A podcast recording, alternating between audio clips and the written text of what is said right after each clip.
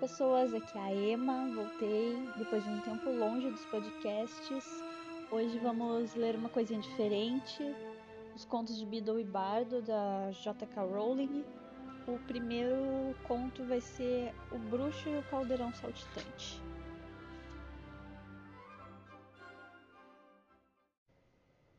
O Bruxo e o Caldeirão Saltitante. Era uma vez um velho bruxo muito bondoso que usava magia com generosidade e sabedoria para beneficiar seus vizinhos. Em vez de revelar a verdadeira fonte de seu poder, ele fingia que suas poções, amuletos e antídotos saíam prontos de um pequeno caldeirão que ele chamava de sua panelinha da sorte. De muitos quilômetros ao redor, as pessoas vinham lhe trazer seus problemas e o bruxo prazerosamente dava uma mexida na panelinha e resolvia tudo. Esse bruxo muito querido viveu até uma idade avançada e, ao morrer, deixou todos os seus bens para o único filho. O rapaz, porém, tinha uma natureza bem diferente da do bom pai. Na sua opinião, quem não sabia fazer mágicas não valia nada, e ele muitas vezes discordara do hábito que o pai tinha de ajudar os vizinhos com a sua magia. Quando o velho morreu, o jovem encontrou escondido no fundo da velha panela um embrulhinho com seu nome. Abriu-o na expectativa de ver ouro, mas em lugar disso encontrou uma pantufa grossa e macia, pequena demais para ele e sem par. Dentro dela, um pedaço de pergaminho trazia a seguinte frase: Afetuosamente, meu filho, na esperança de que você jamais precise usá-la. O filho amaldiçoou a caduquice do pai e atirou a pantufa no caldeirão, decidindo que passaria a usá-la como lixeira. Naquela mesma noite, uma camponesa bateu à porta da casa. Minha neta apareceu com uma infestação de verrugas, meu senhor. O seu pai costumava preparar um cataplasma especial naquela panela velha. Fora daqui! exclamou o filho. Que me importam as verrugas de sua pirralha? E bateu a porta na cara da velha. Na mesma hora ele ouviu clangores e rumores que vinham da cozinha. O bruxo acendeu sua varinha e abriu a porta. E ali, para seu espanto, viu que brotara um pé de latão na velha panela do pai. E o objeto pulava no meio da cozinha, fazendo uma zoada assustadora no piso de pedra. O bruxo se aproximou admirado, mas recuou ligeiro quando viu que a superfície da panela estava inteiramente coberta de verrugas. Objeto nojento! exclamou ele, e com feitiço tentou primeiro fazer desaparecer o caldeirão, depois limpá-lo e por fim expulsá-lo de casa. Nenhum dos feitiços, porém, fez efeito. Ele não pôde impedir o caldeirão de segui-lo saltitante para fora da cozinha, e depois subir com ele para o quarto, alternando batidas surdas e estridentes a cada degrau da escada de madeira. O bruxo não conseguiu dormir a noite toda por causa das batidas da velha panela verrugosa ao lado de sua cama. E na manhã seguinte, a panela insistiu em acompanhá-lo aos saltos, à mesa do café da manhã. Plém, plém, plém, fazia o pé do latão. E o bruxo ainda nem começara o seu mingau de aveia quando ouviu outra batida na porta.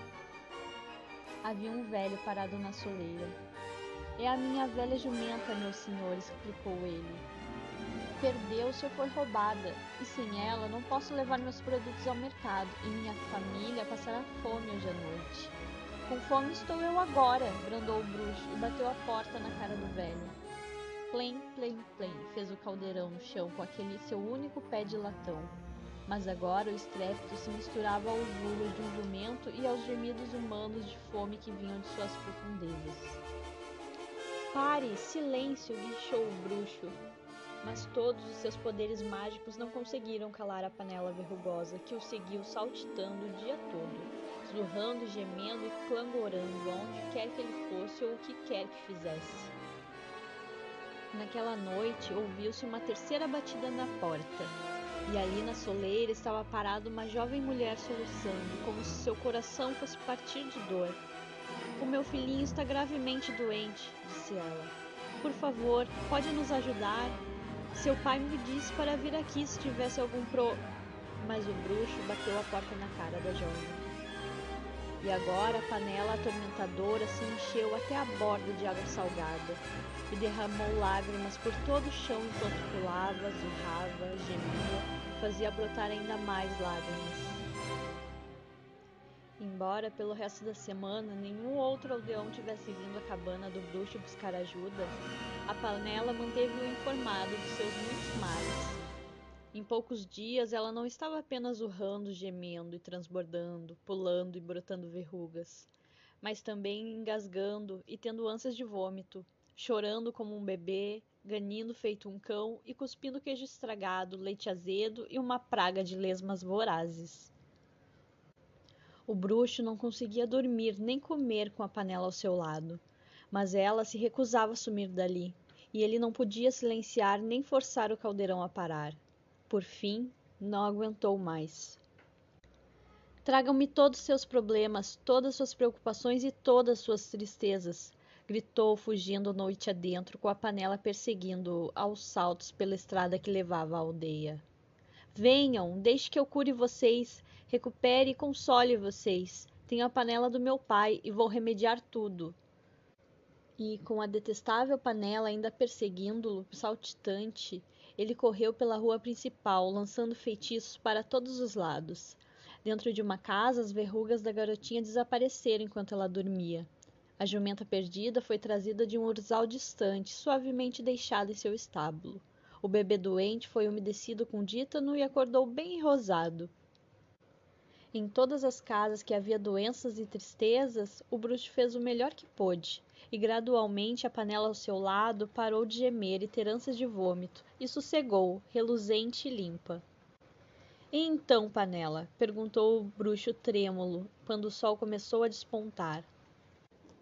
A panela arrotou o pé de pantufa que ele havia jogado em seu fundo e permitiu o bruxo que calçasse em seu pé de latão, Juntos eles regressaram à casa, os passos da panela finalmente abafados.